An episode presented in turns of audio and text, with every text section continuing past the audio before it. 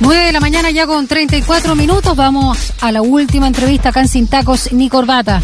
Bueno, en una semana marcada por el Día Mundial del Agua, ayer jueves, el presidente Sebastián Piñera presentó el proyecto de ley que crea el Ministerio de Obras Públicas y Recursos Hídricos, que precisamente contempla la creación de la nueva Subsecretaría de Recursos Hídricos. La instancia busca crear una institución rectora que pueda orientar una política hídrica de Estado de largo plazo, que sea estable y de respaldo transversal. Esto mediante una nueva estructura que contempla un Consejo Nacional, una comisión de ministros, un comité técnico y además un panel de expertos en recursos hídricos. Tema que queremos eh, conversar, que queremos abordar el día de hoy con el subsecretario de Obras Públicas, Cristóbal Leturia, que ya está con nosotros en línea. ¿Cómo está, subsecretario? Muy buenos días. Hola Rodrigo, muy buenos días. Daniela, un mucho gusto saludarlo y, precisamente poder profundizar este anuncio del presidente el día de ayer de la, de la formación de la Subsecretaría de Recursos Hídricos del Interior del Ministerio de Obras Públicas, que ahora se va a llamar Ministerio de Obras Públicas y de Recursos Hídricos. Exacto. Oiga, subsecretario, eh, ya lo mencionaba usted, se hizo el anuncio del proyecto el día de ayer, ya se había adelantado algunos días atrás también en eh, medios de prensa, particularmente el Mercurio, ¿ah? el, eh, este planteamiento, este, esta aspiración. Y ahí salió bastante el tema del trabajo de la Mesa Nacional del Agua, ¿ah? que lleva un trabajo desde hace bastante tiempo y de donde surge además esta, la creación de esta instancia. Háblenos un poquito también de cómo fue la génesis de todo esto y cuándo ¿Cuánto influyeron cada uno de los actores en esto? Mira, lo que menciona es, probablemente lo más importante del anuncio de ayer. El presidente hace un poquito más de un año y medio nos pidió realizar una mesa del agua, una mesa nacional del agua, donde estén todos los actores eh, que tienen que ver con el mundo del agua, los dirigentes de los sistemas de agua potable rural, los dirigentes de los canales de regadío, los dirigentes de los agricultores, eh, personajes políticos de todos los sectores políticos, de, senadores de derecha, senadores de izquierda, diputados transversalmente de todos los sectores políticos. Bueno, la verdad que un mundo muy amplio y que se reunió religiosamente todos los lunes en la tarde durante más de un año y medio, sin excepción de ningún lunes, donde fueron avanzando, avanzando, recibieron a más de 50 expertos que hablaron del agua, de grupos internacionales, gente del Banco Mundial, de distintos organismos internacionales, donde se fue eh, conversando un poco acerca de qué solución debía tener, se fue conociendo las experiencias de otros países. ¿Las ONG eh, también, subsecretario?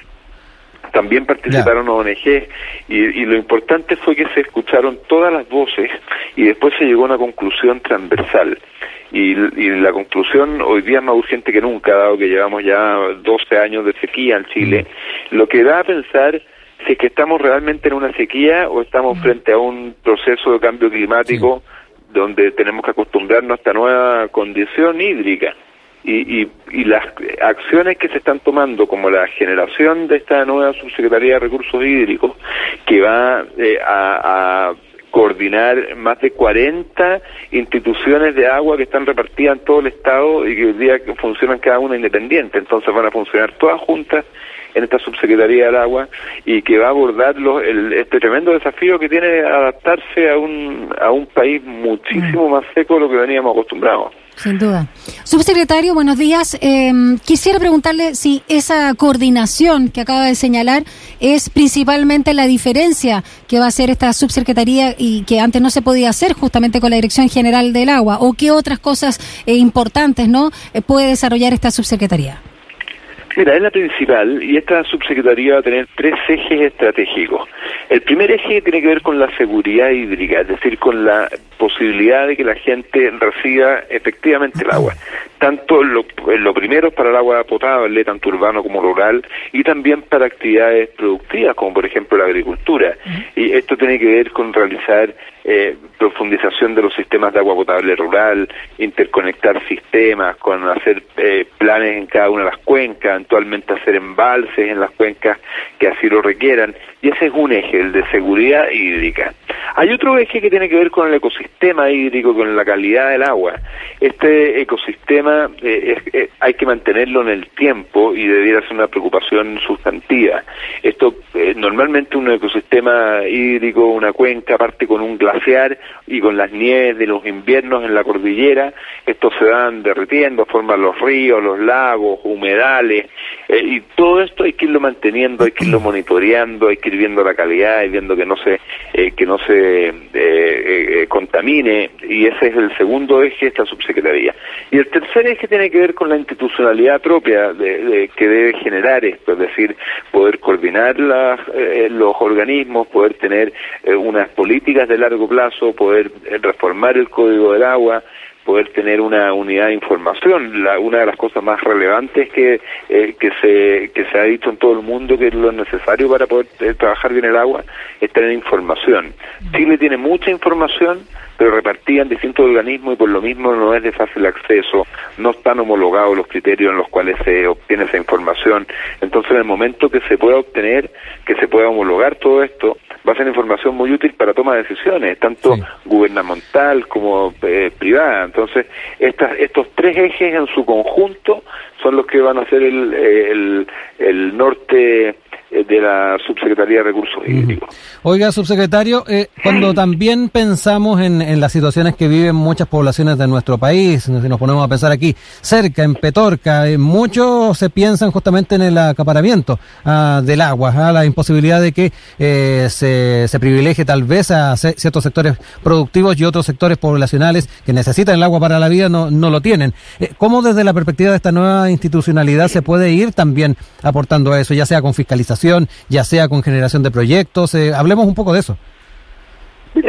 creo que eh, lo importante para entender el problema del agua es entenderlo a través de cada una de las cuencas. Cada cuenca es completamente distinta y tiene que encontrar soluciones completamente distintas. Por ejemplo, en el sector que tú mencionas, que es el sector de Petorca, un porcentaje muy alto del agua se utiliza para eh, fines agrícolas y esa es la realidad de prácticamente todo el país sobre el 80% del agua del país se utiliza en, actividades agrícolas, pero aquí los promedios no sirven, porque por ejemplo en la región metropolitana, que es una cuenca que tiene una ciudad de 7 millones de habitantes, es distinto y la mayor cantidad del agua se utiliza para el consumo humano. Entonces, dependiendo cuál es la cuenca, cuál es la solución. pero de todas formas, en cualquiera fuera los casos, lo que es primordial del consumo del agua y debiera ser sin mediar ningún otro tipo de explicación y duda, el consumo humano eh, como agua potable. Y eso es lo que eh, debemos, si bien hoy día existen las eh, atribuciones del Estado suficientes como para poder garantizar esto, la, se está trabajando un nuevo código de agua que se está eh, viene una, una conversación larga en el Congreso, también transversal, con, con el senador Galilea, la senadora Ludensperger, el senador Durresti, el senador Buenchumilla, solo por mencionar algunos, donde, han, eh, donde se ha venido trabajando junto con el ministro Moreno hace muchísimo tiempo y creemos que, eh, que se están llegando a, a opiniones bastante comunes. Entonces, eh, de nuevo, el, el consumo de agua es lo, es lo primordial, sobre, los, las urgencias están en las cuencas más secas. Yo te diría que hoy día la cuenca con que tiene mayor gravedad es la de Petorca, por las características propias de esa, de esa cuenca, pero no es la única. En particular todo el norte chico, es decir, la zona que está hacia el norte de Santiago y hacia el sur de La Serena, eh, es la zona más complicada con respecto al, al agua potable eh, y por supuesto que Petorca es el icono de, de, de, cómo esta sequía de 12 años ha, ha cambiado la regla del juego. Estamos conversando esta mañana acá Sin Tacos ni Corbata con el subsecretario de Obras Públicas, Cristóbal Leturia, a propósito del proyecto de ley que presentó justamente ayer el presidente Sebastián Piñera, que crea el Ministerio de Obras Públicas y Recursos Hídricos y su respectiva subsecretaría. ¿Cómo toma, subsecretario, la señal que dio justamente la Corte Suprema que ordenó al fisco proveer de al menos mínimo garantizar 100 litros de agua al día por cada habitante de Petorca? Bueno, creemos que es una, una señal correcta, eh, porque va precisamente en la línea de poder garantizar el consumo eh, de agua y el consumo de agua potable. Y la situación hídrica es muy complicada en Petorca, pero eh, es una situación que ya que es producto del cambio climático. Entonces, más allá de cómo de cómo afectan la, las distintas eh, eh, menciones que mm. se hagan en los distintos estados al respecto, lo que es relevante es que eh, donde falta agua hay que ir a buscar agua. Nosotros hemos hecho sistemas de agua potable rural eh, muy complejos, eh, donde antes había agua en, pozos de 20 metros, que ya son pozos profundos, pero esta es una zona que siempre ha tenido esta escasez. Hoy día eh, hay pozos de 150 metros. Entonces nosotros, 150 metros es muchísimo, es que prácticamente se ocupa equipamiento minero de, de alta precisión para poder ir a buscar una fuente de agua que, que, viene por estos ríos subterráneos y que hay que ir a buscar a 150 metros de profundidad. Entonces, el hecho de, de haber eh, nosotros estado estos últimos años realizando inversiones profundas en la, en la provincia de Petorca eh, viene de la mano eh, con, con lo que la Corte Suprema ha dicho y nosotros hemos estado trabajando para poder garantizar a, la, a toda la población poder tener el agua que, que necesitan. Eh, subsecretario, lo otro y que tiene que ver también con eh, las discusiones que se han ido dando en el marco de la Mesa Nacional del Agua. Eh, desde la Sociedad Nacional de Agricultura, eh, en, la discusión respecto a la institucionalidad que se quiere efectivamente establecer en el país, era más de la idea de generar una agencia autónoma del agua, ¿ah?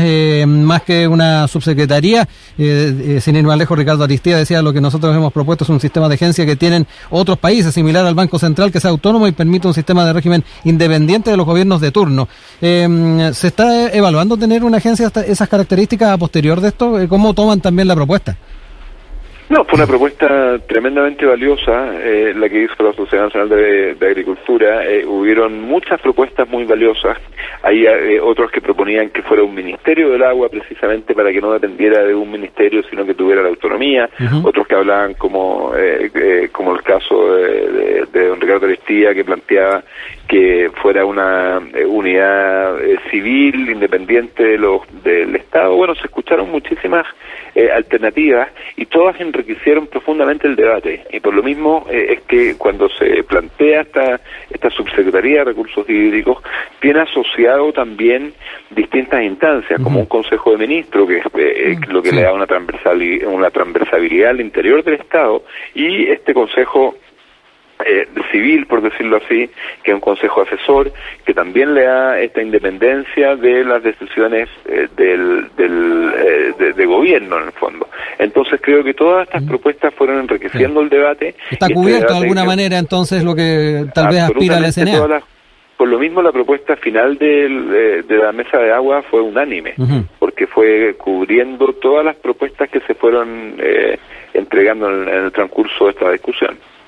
Queremos agradecerle, subsecretario, eh, justamente del MOP y, próximamente, bueno, cuando también se implemente esta subsecretaría de recursos hídricos, por adelantarnos en qué consiste justamente esta nueva institución abocada al manejo y a una nueva orientación política, ¿no? Hídrica desde el Estado. Muchas gracias, que tenga lindo fin de semana, subsecretario Cristóbal Leturia. No, con muchísimo gusto. Muchas gracias a ustedes, que estén muy bien. Chao, que estén muy bien.